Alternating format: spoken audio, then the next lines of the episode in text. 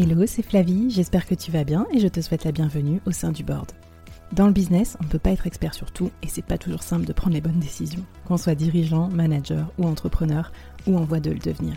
C'est pour ça que j'ai eu envie de créer le board, une sorte de euh, comité de direction virtuel. Chaque semaine, j'ai une conversation avec un expert ou un dirigeant de mon réseau à ce micro pour t'inspirer, te challenger, t'aider à prendre de bonnes décisions. Le board, c'est aussi et surtout une business communauté pour continuer la conversation avec nos experts ou entre nous afin de trouver des idées ou des soutiens. Retrouve-nous en description du podcast pour continuer la conversation et nous poser tes questions. Mon invité du jour et tous les membres du board te souhaitent la bienvenue et un bon épisode.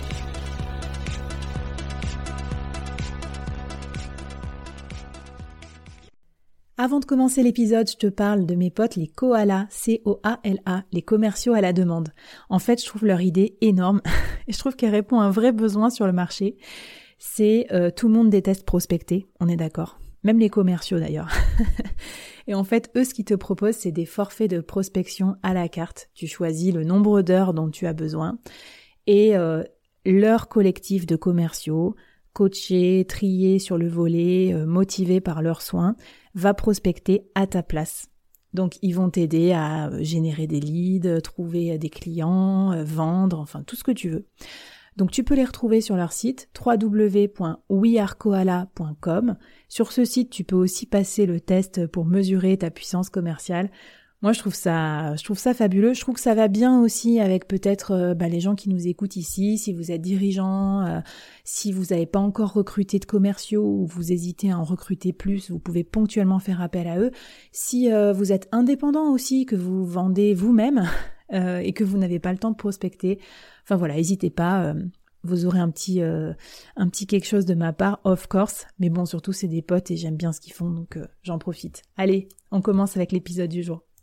Bonjour à toutes et à tous et bienvenue dans ce nouvel épisode du Board. Alors aujourd'hui au Board, je reçois Cyril Pierre de Gaillard. Salut Cyril. Salut Flavie. Merci d'être avec nous. Alors aujourd'hui, ça va être un épisode qui booste à fond. On va parler d'entrepreneuriat, on va même parler de multi-entreprendre, parce qu'on a la chance d'avoir Cyril qui a cette casquette-là. Et il a une autre très belle casquette aussi, si vous nous voyez sur YouTube.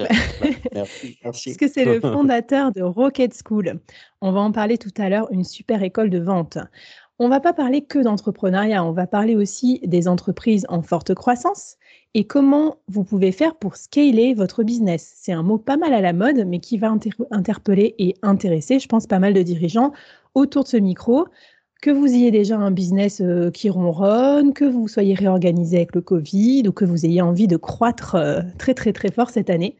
Et puis on va parler aussi de l'éducation, de la formation, puisque c'est le domaine dans lequel Cyril euh, intervient et entreprend en ce moment. Et je trouve que c'est un domaine très très prometteur. Il y a beaucoup d'innovations. Il y a aussi beaucoup de barrières à l'entrée. C'est un domaine très intéressant. Et du coup, vous verrez que Rocket School est un pionnier en la matière. Donc j'espère que ça vous fait un bon teasing. Restez avec nous jusqu'à la fin de l'épisode parce qu'en plus euh, Cyril a des défis pour vous et c'est plutôt du lourd. et puis je vous redis que euh, si vous voulez trouver euh, les détails, les bonus et puis des petits trucs en plus de l'épisode, maintenant je, mets ça sous forme de newsletter sur Board Members. Donc vous pouvez nous retrouver sur www.boardmembers.substack.com. C'est ici que ça se passe. Allez Cyril, on y va. J'ai envie de te demander déjà comment on arrive à avoir un parcours comme le tien, multi-entrepreneur, un peu touche à tout. Euh, raconte-moi un petit peu ce qui fait que tu en es là aujourd'hui. Alors écoute, c'est marrant, là je suis dans l'éducation, mais moi je détestais l'école, enfin je détestais pas, je m'embêtais beaucoup à l'école.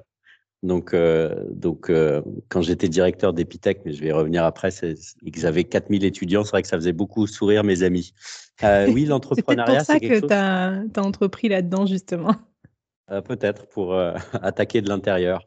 Mais euh, j'ai eu trois vies d'entrepreneur. J'adore faire des choses, j'adore créer, j'adore donner vie à des projets.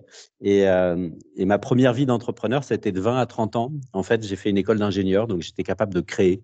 Et ça, c'est une, richesse qui est énorme parce qu'on peut créer une boîte sans forcément avoir besoin de sortir beaucoup d'argent.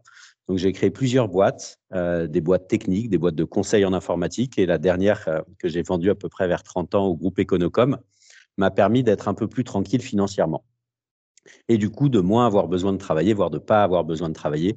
Ce qui fait qu'à 30 ans, je me suis dit, bon, qu'est-ce que tu fais Là, tous les entrepreneurs disent, moi, je rêve d'acheter mon île déserte quand j'aurai vendu et j'arrête de travailler. J'ai essayé. Je suis parti en Amérique latine avec mon sac à dos, j'avais vendu ma moto, j'avais loué mon appart. Et en vrai, au bout de trois mois, je me rappelle, j'étais dans un bus en train de faire le business plan de ma prochaine boîte. Et là, je me suis dit, Cyril, je crois qu'il n'y a pas de mystère, il va falloir y retourner. Quoi. On se refait Donc, bref, c'est ça. Et je pense que de toute façon, un entrepreneur, c'est quelqu'un qui ne le fait pas pour l'argent, qui le fait pas parce qu'il aime créer, il aime faire les choses, il aime être dans l'action. Et ce n'est pas, pas un contemplatif. Donc, je reviens en France vers 30 ans et je me dis, euh, qu'est-ce que je pourrais faire qui aurait du sens? Et, euh, et c'est là l'éducation est arrivée. Enfin, je me suis dit, mais aide les autres, participe, euh, donc va dans l'éducation. Et là, je commence, enfin, j'étais déjà quand j'étais en Amérique latine à faire mon business plan d'une école, une école d'informatique. Et je suis contacté par Nicolas Sadira, qui était le patron d'Epitech, une grosse école d'informatique, qui me dit, Cyril, j'ai besoin d'un bras droit. On a 2000 étudiants, j'ai envie qu'on les passe à 5000, j'ai envie qu'on fasse plein de choses. Et je me dis, euh, soit j'ai mon petit, ma petite école et un petit impact, soit je rejoins Nicolas et on a un impact de dingue sur une école qui est déjà euh, super grande et super connue. Donc je rejoins Epitech. Et là, c'est top. On passe Epitech de 2000 à 5000 étudiants. Euh, on fait des partenariats avec HEC qui m'amènent moi à devenir professeur affilié à HEC. J'investis un petit peu dans des boîtes, dont, dont une petite qui s'appelait covoiturage.fr, euh, qui est un peu plus connue maintenant. Et, et, bref, alors je te rassure, il y en a plein où j'ai investi, où j'ai perdu de l'argent. Mais bon, passons ça. Heureusement, il y a Blablacar qui rattrape tout. Mais et, euh, et en fait, je crois que c'est il y a quatre ans, j'ai dû faire ma crise de la quarantaine. Et, et, et, je me dis, Epitech, HEC, c'est des écoles qui sont géniales. Franchement, j'adore ce que fait Epitech, j'adore ce que fait HEC, mais c'est des écoles qui coûtent 8000 enfin, 7 8 000 euros et 25 000 euros par an. Mmh, mmh. Donc, c'est des écoles où si tu n'as pas l'argent, tu as une barrière. Et, et, là, en fait, je prends conscience que bah, qu'il y a finalement qu'il n'y a pas de solution d'excellence pour, les, pour des gens qui n'ont pas forcément l'argent, qui n'ont pas forcément les diplômes et qui a un manque. Et je me dis, enfin, on le voit là, le monde il est compliqué, le monde il brûle, quoi. il y a plein de problèmes partout. Et je me dis, si toi, Cyril, qui a l'argent, qui a les compétences pédago, euh, les relations, tout ce qu'il faut, tu fais rien, bah, personne ne le fera. Donc, je démissionne d'Epitech. Je reste à HEC quand même, parce que j'y suis au un cinquième. et, euh, et je me dis, je vais créer une école. Et donc, ma troisième vie, dont on parlera un petit peu après, c'est j'ai créé Rocket School, qui est une école qui forme des vendeurs, des gros hackers, on va dire quelques gros mots, des CSM. Euh, donc, en fait, tous les gens qui sont dans le métier de la, rechercher des nouveaux clients et faire plus de business dans sa boîte. Et, euh, et c'est voilà, donc ça marche très bien, mais on en reparlera un petit peu après. Ouais, c'est ma troisième vie pro. Eh ben, je te remercie parce que c'est pas si fréquent euh, d'avoir autant, voilà, déjà baroudé et tout, donc ça c'est cool. Et d'ailleurs, c'est peut-être ma première question que j'ai envie de te poser. Fort de ces différentes expériences, parce que généralement, quand on crée une boîte, on a tout à faire, etc. Toi, tu en as déjà créé plusieurs, etc. Qu'est-ce que, a posteriori, après avoir créé ces différentes entreprises et sans doute connu plusieurs échecs aussi, qu'est-ce que tu aurais envie de conseiller? Qu'est-ce que ça t'a euh, que aidé à comprendre de créer toutes ces boîtes? Et donc, pour ceux qui ont envie de se lancer, qu'est-ce que tu leur donnerais comme conseil? Alors, déjà, il y a des profils. Moi, avant, j'avais un profil de 0 à 1 million. C'est des profils, c'est des gens qui sont capables de déployer une énergie dingue pour donner vie à un projet. Et là, faut toucher à tout, faut aimer euh, tout faire. Quoi. Il faut savoir un peu tout faire. faut être excellent nulle part, mais un peu bon partout, mmh. ou moyen bon partout. Donc ça, c'est le, il faut déjà identifier son profil. Et ensuite, il y a des profils qui sont bons pour structurer une boîte. Donc, entrepreneur, on peut créer une boîte ou racheter une boîte. Tout à fait. Investir ou arriver dans une boîte qui est déjà, qui est, qui est déjà un petit peu plus grosse. Et quelqu'un qui sait faire de 0 à 1 million, comme moi, n'est pas forcément très à l'aise pour faire beaucoup plus. Donc là, maintenant, j'y arrive avec l'expérience, mais mmh. j'ai créé plusieurs boîtes que j'ai menées à un million d'euros de chiffre d'affaires et j'arrivais pas à passer la barre. Mmh. Mais le premier point, si on doit créer une boîte, c'est, je dirais que c'est d'identifier un, un, pain point, d'identifier un manque. Et là, je vais associer euh, pourquoi Rocket School. Moi, j'avais du mal à recruter des commerciaux. Et je pense que tous les gens, ou une bonne partie des gens qui vont écouter le board aujourd'hui, adoreraient recruter des super bons commerciaux qui sont à l'aise pour appeler, qui sont à l'aise pour faire des emails, qui sont à l'aise pour prospecter, qui sont efficaces. C'est clair. Mmh. on a tous envie de faire plus de, de chiffres, quoi, et de, de booster nos boîtes. Donc, ce pain point, je le vois et je pense que du coup, quand on crée une boîte, il faut identifier un pain point qui est assez clair. Mm. Ensuite, une boîte tout seul, c'est la mort. S'associer. S'associer avec quelqu'un qui est complémentaire. Donc moi, je suis assez bon en com, pour toujours faire le parallèle avec Rocket, je suis assez bon en communication, je suis capable d'aller chercher plein de business, je serais capable de structurer tout ça derrière, mais euh, je peux pas tout faire. Donc j'ai recherché un associé Mmh. Un complémentaire, donc un ancien consultant qui en avait marre de passer des plats pour les autres et qui s'est dit Ok, j'ai 30 ans, je viens d'avoir ma fille, donc Jérémy, j'ai envie, de, envie de me lancer. Donc associez-vous. Par contre, vous associez pas à n'importe qui. Mmh. Vous associez pas avec vos amis, les amis proches.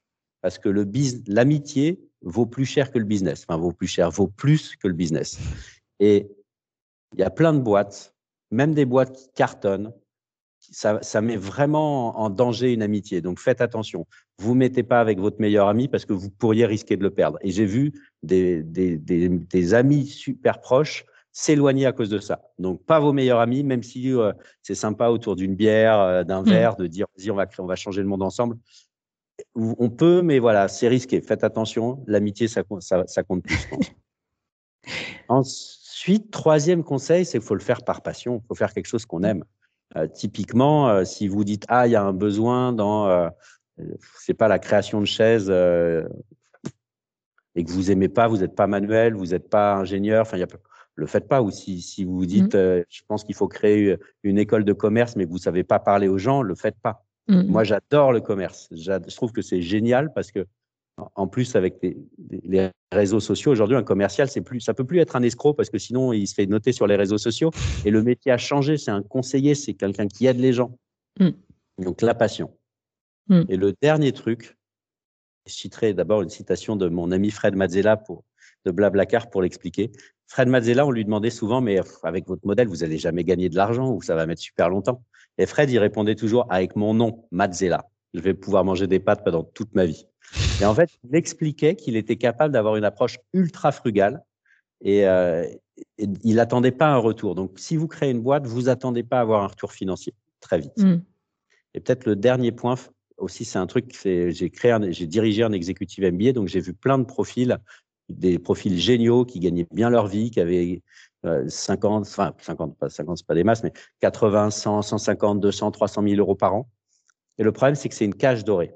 C'est mmh. parce que quand vous créez votre boîte, il faut être capable de gagner le SMIC pendant un an ou deux. Et même si vous avez Pôle emploi, Pôle emploi, c'est capé aujourd'hui, donc vous allez gagner beaucoup moins qu'avant.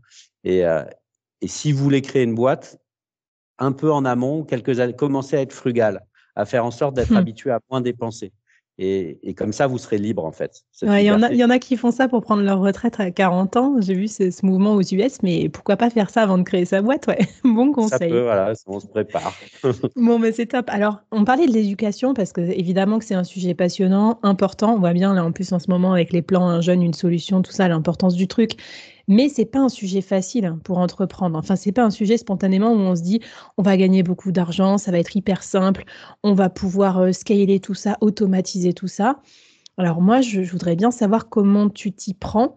Parce que ce que je comprends de Rocket School, c'est que malgré tout, même si c'est humain, l'éducation, etc., en plus c'est gratuit, mais il y a quand même des, euh, des, automatismes derrière qui te permettent de te déployer à toute allure parce que euh, tu ouvres des Rocket School dans toutes les villes de France là en ce moment. Ouais, on a commencé par Paris, on a très vite ouvert Lyon, ensuite on a ouvert Marseille et Nantes, là on ouvre Lille, on va ouvrir Bordeaux bientôt. Euh, donc effectivement, il faut, on, essaye d'aller vite. Et le, alors, l'éducation est un marché très très très rentable. L'éducation privée euh, peut être très rentable. Une école comme Epitech où chaque étudiant paye 8 000 euros pendant 5 ans, c'est 40 000 euros. C'est à 5 000 étudiants, enfin tu fais le calcul, ça, ça fait vite du, du volume. Mais la rentabilité, il faut aller la chercher. Il y a plusieurs leviers déjà, souvent, ça se fait sur le remplissage d'une classe. Une classe, si tu as 15 étudiants ou 30 étudiants, bah, ça te coûte la même chose. Mm. Donc, si tu as 15 étudiants, tu vas pas faire beaucoup de marge. Si tu en as 30, bah, du coup, tu vas faire un petit peu de marge. Donc, ça fait partie des, sujets à voir.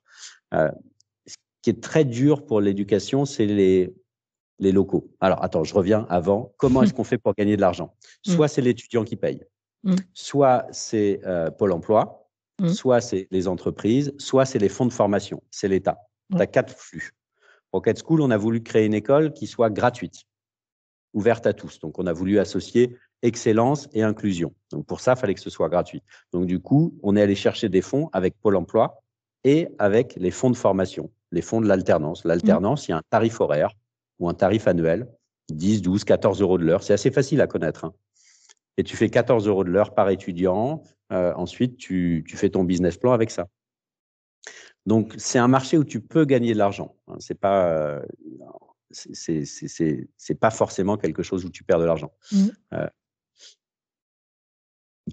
eh du coup, dans les trucs qui sont compliqués, c'est les locaux.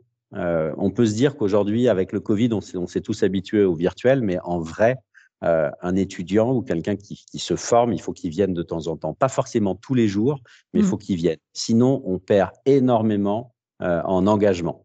et. Et, des MOOC, je pense que tu as dû en faire des MOOC comme moi. J'en ai commencé plein.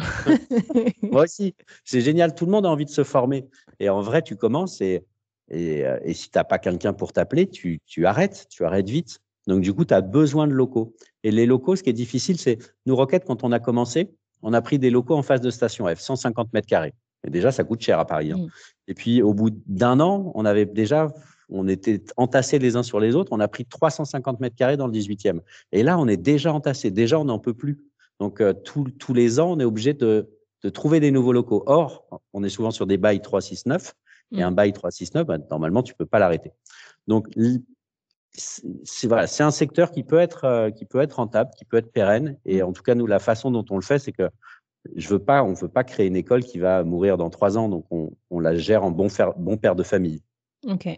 Et alors après, ce que tu m'expliquais aussi, c'est que dans la gestion quand même d'une école, il y a beaucoup d'administratifs. il y a beaucoup de petits process internes. On pense à la sélection des, des euh, recrues, enfin des candidats, l'organisation des cours, les profs, la gestion. Moi, rien que de penser à tout ça, ça me, ça me fatigue. Euh, et toi, pourtant, tu as l'esprit startup. Alors, c'est quoi l'esprit startup appliqué à une forme d'administration? Comment tu fais pour trouver des petits, des petits viviers comme ça de productivité? Alors, effectivement, le, le, premier point que tu soulèves, c'est le, c'est il y a plein d'administratifs. La formation, l'éducation, on se dit c'est génial, je vais aider les autres, etc. Mais on va chercher de l'argent public.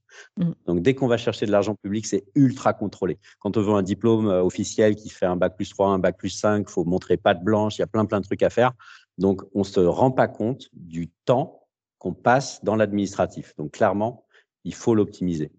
Et, euh, et, ce qui est intéressant, c'est que moi, Rocket School, je l'ai créé avant. J'ai dirigé Epitech, j'ai créé des organismes de formation. Enfin, je, je connaissais mm. bien. Et, et du coup, dès le début, dès qu'on faisait quelque chose, on se disait est-ce que ce serait efficace pour 4000 étudiants? Donc, tu vois, nos 30 premiers étudiants, on s'est dit si on fait ça, est-ce que ça va marcher pour 4000 Donc, on a tout automatisé, on a automatisé dès le début un mmh, maximum de choses. Donc, ça, ça te permet de gagner un temps de mmh. dingue et donc de l'argent. Et derrière, on parlait tout à l'heure un petit peu de, de remote, de travail à distance. Nos cours, il y a une partie de nos cours qu'on a euh, capté en vidéo. Un cours de marketing de niveau 1, c'est toujours le même, quoi. Et en plus, mmh. pas dans cinq ans, ça va rester le même.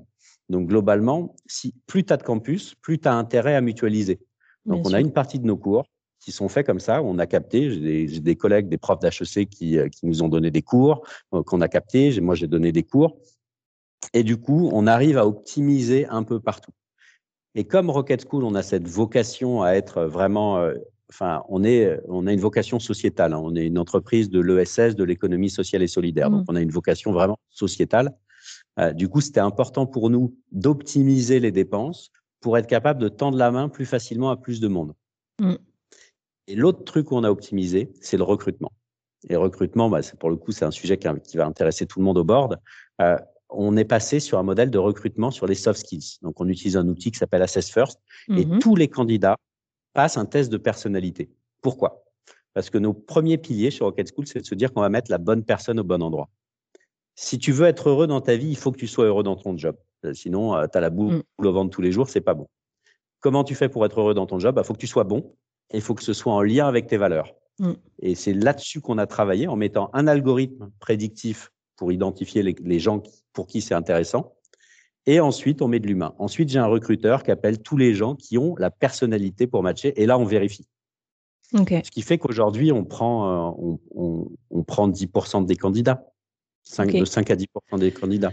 Ouais, mais du coup, ça t'a aidé pas mal à filtrer. Mais ça, ça peut être une bonne idée, je pense, pour tous ceux qui nous écoutent, parce qu'il n'y a pas beaucoup de boîtes hein, qui ont fait ce, travail de, matching au départ. Et d'ailleurs, par curiosité, parce que moi, j'ai déjà fait Assess First, je crois, euh, c'est quoi la personnalité pour être un bon commercial, ah. pour voir si je suis dans la bonne carrière? Regarderai, je te demanderai ton profil. Et globalement, on va chercher des gens. Euh, donc, Assess First va noter de 1 à 10 une trentaine de traits de caractère. Mmh. Nous, on va en regarder trois. Le premier, c'est aime aller vers les autres. Est-ce que tu aimes aller vers les autres? Un commercial qui n'aime pas aller vers les autres, c'est pas lui rendre service mm. que de l'accepter, de le former, parce qu'en gros, tous les jours, il sera obligé de sortir de sa zone de confort. Je dis pas que ça marchera jamais, mais je dis qu'on prend des risques. Donc, mm. par défaut, on va chercher des gens qui aiment bien aller vers les autres. Ensuite, on va chercher des gens qui sont persévérants. Des gens à qui tu dis, bah non, ça m'intéresse pas. Ils vont dire, ah bon, pourquoi? Ils vont pas dire, ah bah non, tant pis. Ils disent, pourquoi? Pourquoi ça t'intéresse pas? Ils, vont creuser. Parce que des fois, en creusant, on va s'apercevoir que ça a du sens. Mmh. Et enfin, on va chercher un troisième trait de caractère, c'est des gens qui aiment le challenge. Parce que quand tu es commercial, tu as envie de faire gagner ta boîte, mais tu as aussi envie, toi, de gagner de l'argent. Mmh.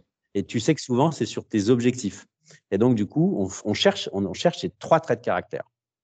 Et, euh, et, après, on échange avec les gens, on vérifie. On ne se repose pas complètement sur cet algorithme mmh. parce que, parce que ça ne remplace pas l'humain, ce type de, de, logiciel, mais ça, en fait, ça l'aide, ça l'outille. Et sur les 1000 candidats que j'ai sur chaque promo, je ne pourrais pas les appeler tous au téléphone. Enfin, il se peut en appeler 200, les 200 qui ont les traits de caractère, mais je ne peux pas en appeler 1000. Financièrement, ce n'est pas possible. Non, mais déjà, c'est top. Je pense que ça donne des bonnes idées. Euh, après, une autre question que j'avais concernant Rocket School, parce que je me suis rendu compte, euh, notamment sur LinkedIn et tout ça, que ça a l'air hyper concurrentiel, en fait, le domaine de la formation, euh, y compris dans les écoles de vente entre elles. Donc, il y a plusieurs offres et tout. ce serait quoi, toi, tes conseils? Enfin, comment tu as fait avec Rocket School? Et puis, c'est quoi tes conseils pour les dirigeants qui nous écoutent, qui sont aussi dans un secteur hyper concurrentiel et qui veulent se démarquer de leurs concurrents? Alors, il, faut trouver des, il, faut trouver des points différenciants et, euh, et effectivement, là, depuis deux ans, on a quelques écoles qui, qui nous ont emboîté le pas ou qui ont commencé avec nous, comme Mind School, qui sont des amis. Euh, il y avait un besoin. Donc, de toute façon, aujourd'hui, il y a 50 000 offres de jobs sur Pôle emploi, euh, de commerciaux. Donc, il y a de la place pour tout le monde, et tant mieux. Mais avant, globalement, on avait d'un côté des écoles de commerce où on vous apprend pas à être commercial. Mmh. Et je suis prof affilié à HEC, donc je sais bien, il n'y a pas un moment où je leur dis de prendre leur téléphone. Et on avait des BTS où euh, ils avaient BTS, NRC, MUC, où en fait, c'était très théorique. Ils prenaient pas non plus leur téléphone, ils faisaient pas d'email de prospection, mmh. mais on leur disait comment faire, mais ils le faisaient pas. Donc, il y avait un trou dans la raquette.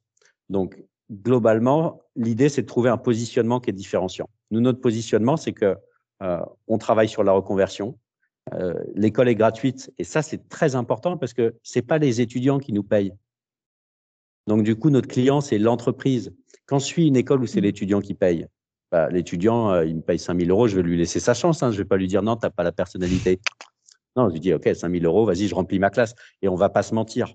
Euh, la plupart des écoles privées font ça, c'est-à-dire à part mmh. les top 10 ou top 15 des écoles privées ou des écoles, euh, les écoles, elles prennent plus ou moins tout le monde. Elles vont éventuellement leur vendre en plus une, un petit stage, un petit stage mmh. de remise à niveau pour faire un petit peu plus d'argent. Mais et, toi, ce qui est intéressant dans ton modèle, c'est qu'en fait, comme euh, l'entreprise va être cliente en recrutant tes, tes gars, tu as intérêt à ce qu'ils soient bons. Donc, tu as intérêt à combler leurs lacunes en, mise en situation et en application pratique, quoi, justement. Tout à fait. On n'a pas le choix du coup. Alors, on est sur un modèle un peu différent. Donc, le premier pilier, c'est de mettre la bonne personne au bon endroit. Donc, on a utilisé soft skills. Le deuxième, c'est de rendre opérationnel très rapidement. Mm. Donc, nos étudiants, avant qu'ils arrivent en entreprise. On les forme pendant trois mois gratuitement pour l'entreprise et gratuitement pour l'étudiant. C'est Pôle emploi, nos, amis de Pôle emploi qui nous aident.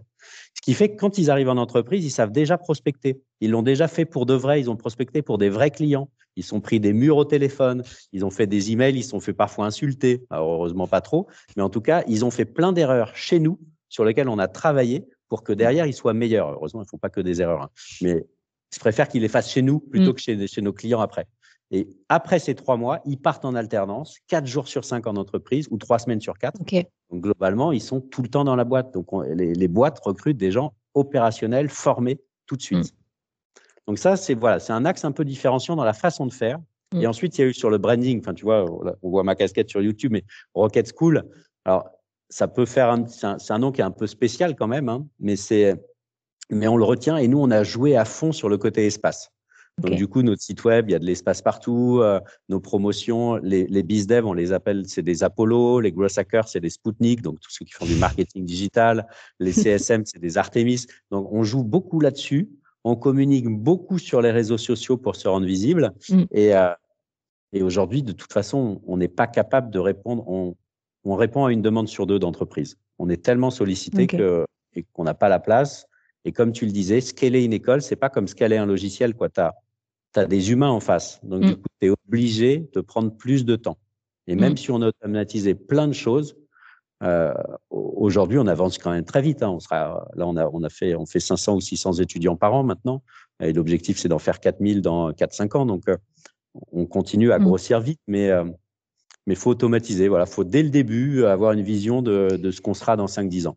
Et tu vois, c'est super intéressant. Tu dis ça repose sur l'humain parce que malgré les trucs que tu automatises, tu as besoin de gens pour déployer ton réseau de Rocket School. Et ça, c'est aussi un conseil que j'aimerais avoir de, ta part pour nous. Est-ce que tu as des recommandations sur comment on fait pour bien s'entourer quand on est dirigeant et peut-être aussi bien recruter? Parce que recruter les premières personnes qui, pour toi, ont ouvert les Rocket School euh, ailleurs qu'à Paris, ça a dû être, je pense, un point fondamental. Ouais.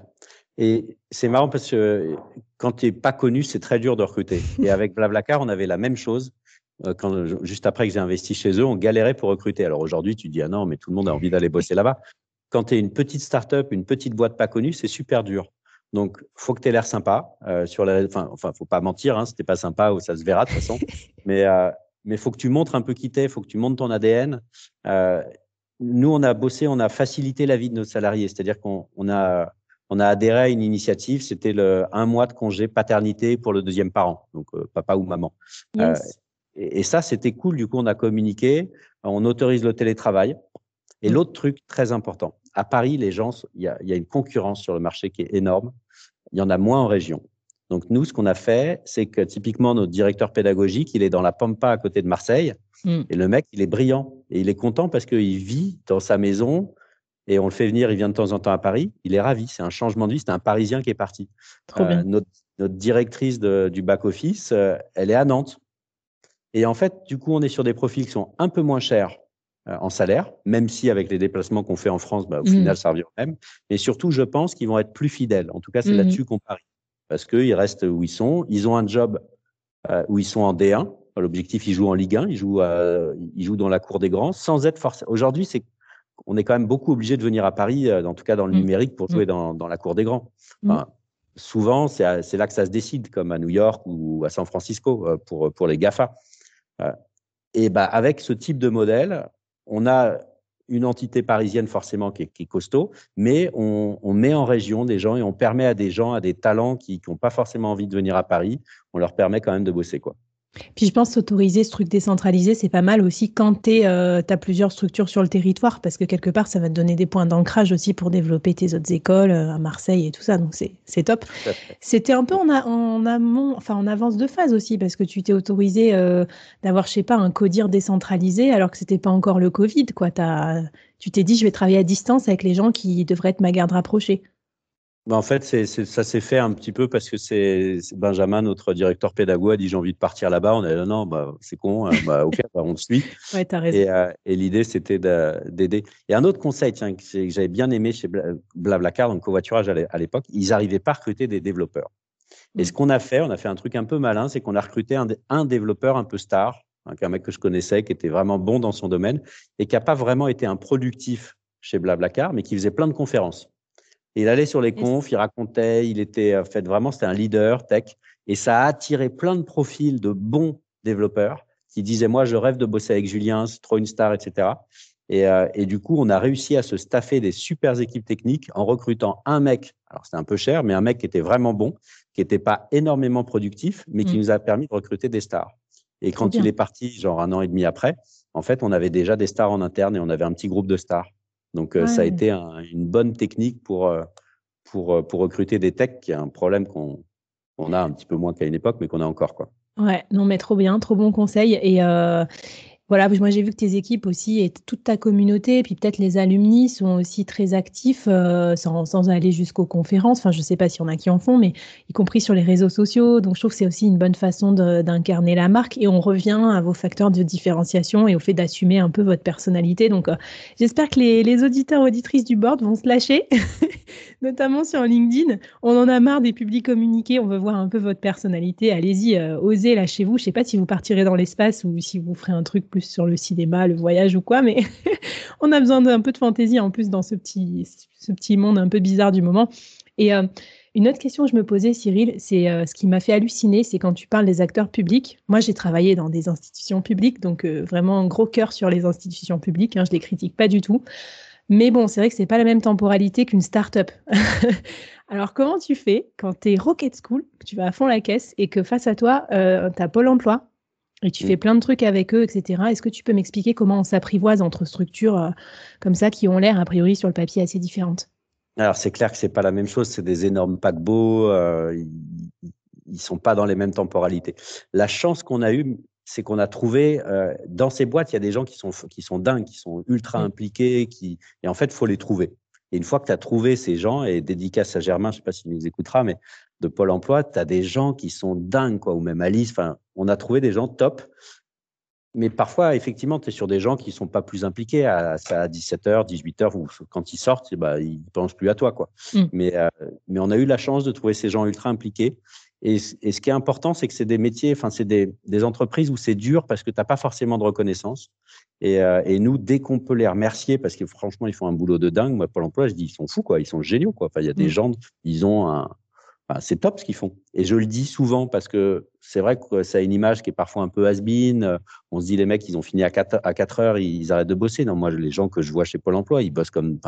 quand mmh. on a eu des soucis, ils étaient là. Euh, et, je pense qu'il faut s'adapter, il faut trouver les bonnes personnes. Et, ce qui, pour moi, est important, c'est de les remercier. Quoi. Mmh. Euh, et, derrière, dans un métier où, il y a peu de monde qui va te remercier, si tu as quelqu'un qui te remercie de temps en temps et qui, te dit ce qui est vrai, faut pas mentir, hein, euh, et bah, du coup, tu vas te défoncer encore plus. Mmh. Et les gens de Pôle emploi, quand on, à Marseille, on avait eu une galère, on a réussi à, s'en sortir. Bah, on a pris une photo avec les 30 étudiants qui ont, enfin, du coup, qui sont en reconversion, qui ont une promesse de job. Et on l'a envoyé à Plan Plan en disant, voyez, là, ils ont tous signé en disant merci. Là, ces 30 personnes, elles avaient une promesse d'embauche et Pôle emploi leur a financé leur formation.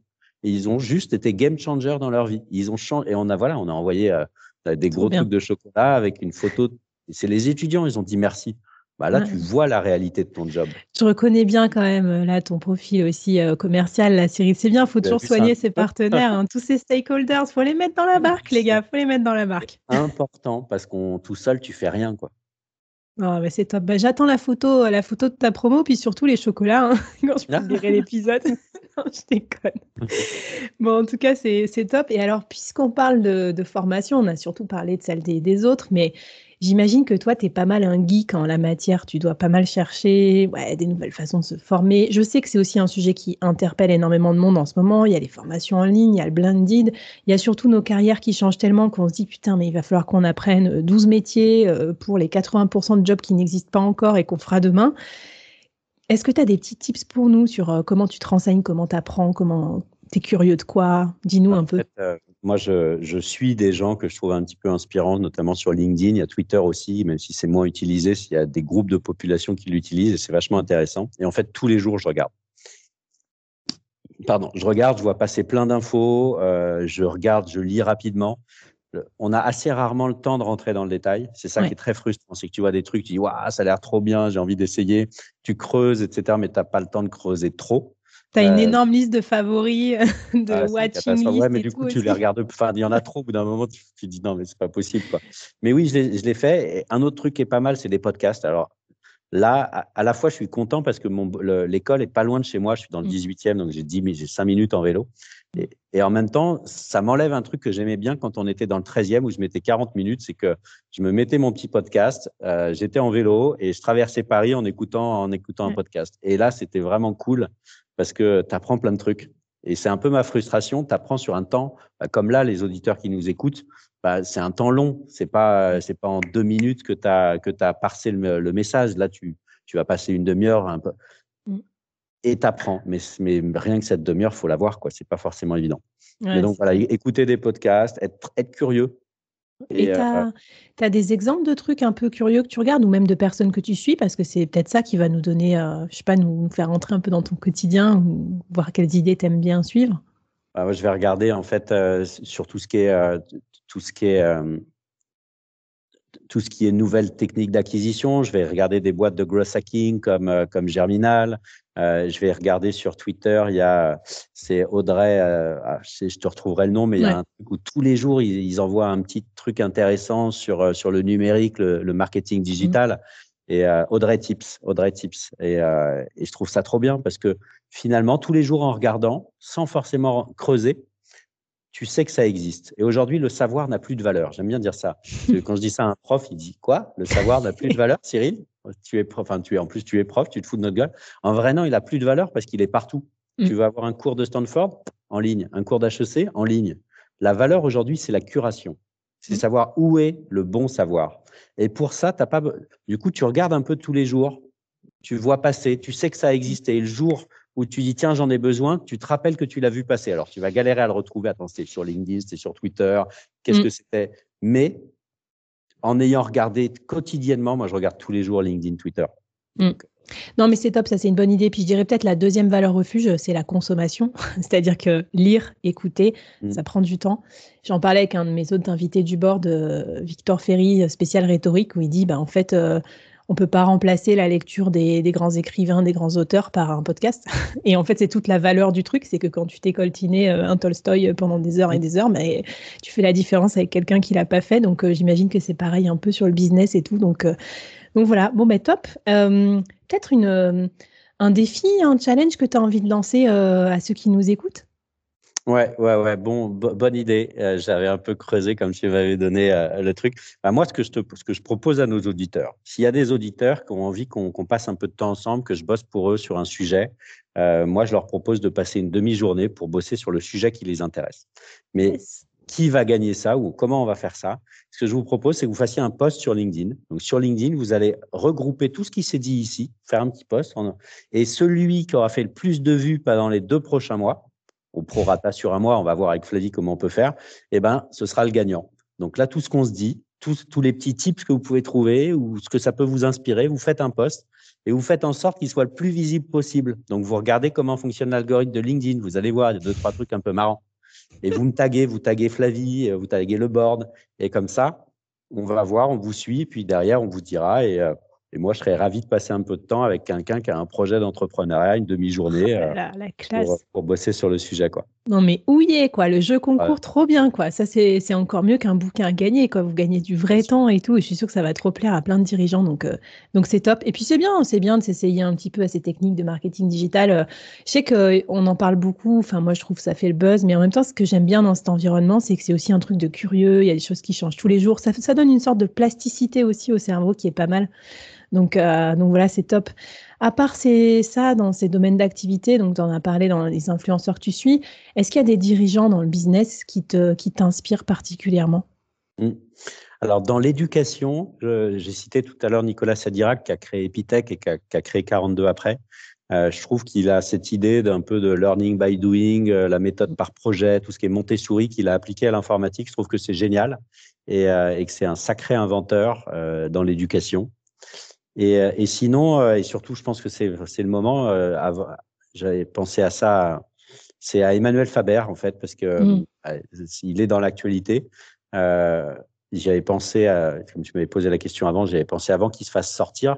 Et, et j'avais été très ému par le discours qu'il avait tenu à HEC. Il avait fait un discours, vous pouvez retrouver sur YouTube, qui est vraiment génial, où il parlait de sa vie privée, de son frère qui était qui est dans une situation complexe, qui est malade.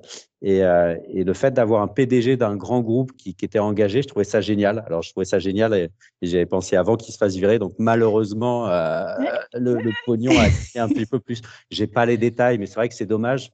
Non, mais allez, on y croit, les gars. On y croit tous au board. Hein. si, vous écoutez le board, vous y croyez hein, qu'on peut être aligné, engagé et un bon dirigeant qui fait plein d'argent aussi pour sa société. Donc, euh, on va pas se laisser décourager par des nouvelles comme ça.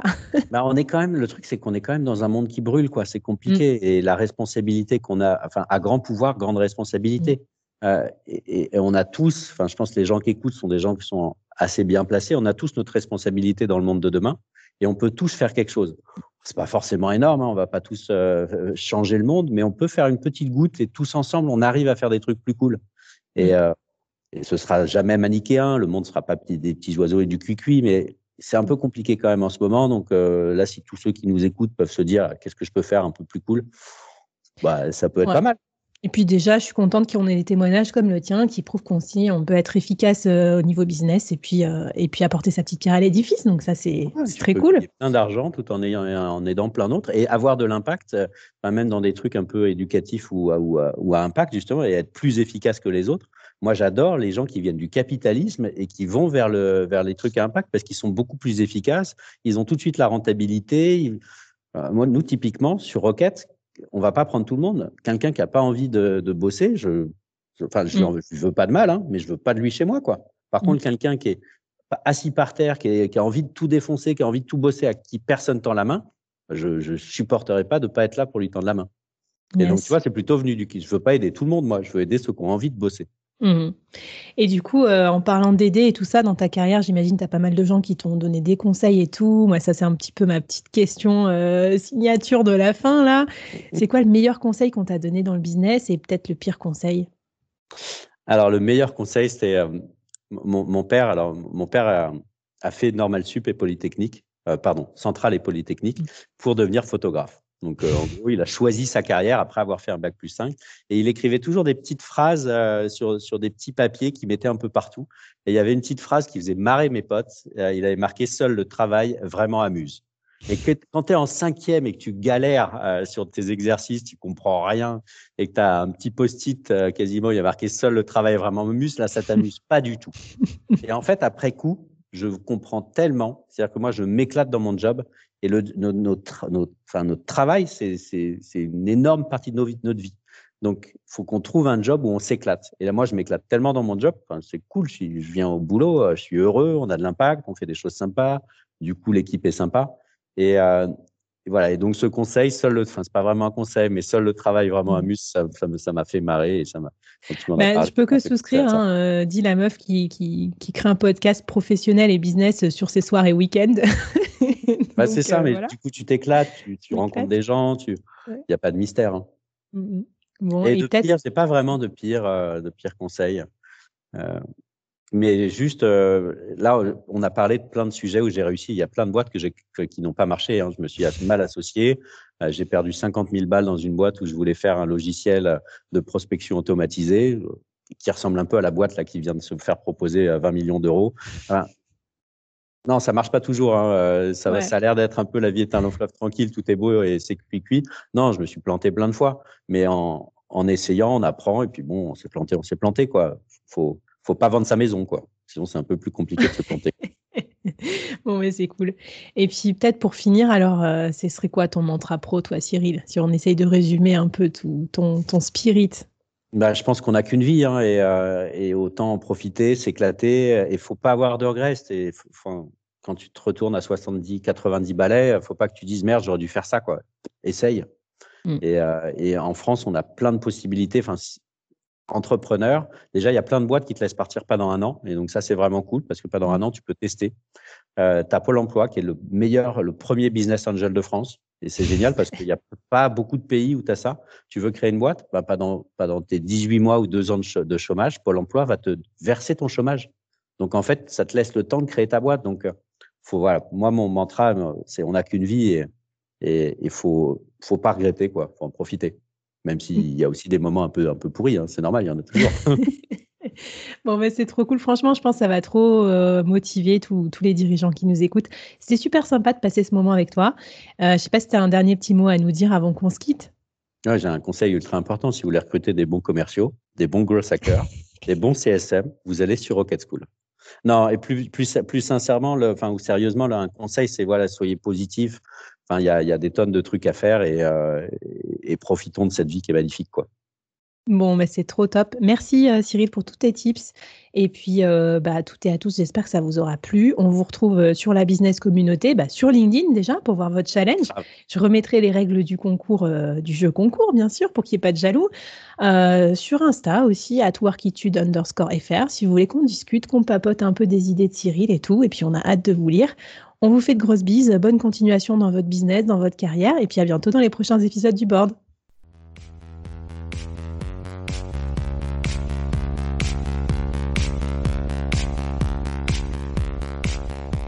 Waouh Merci d'avoir écouté ce podcast jusqu'au bout et d'avoir rejoint la communauté du board. Avant qu'on se quitte, j'avais envie de te poser trois questions.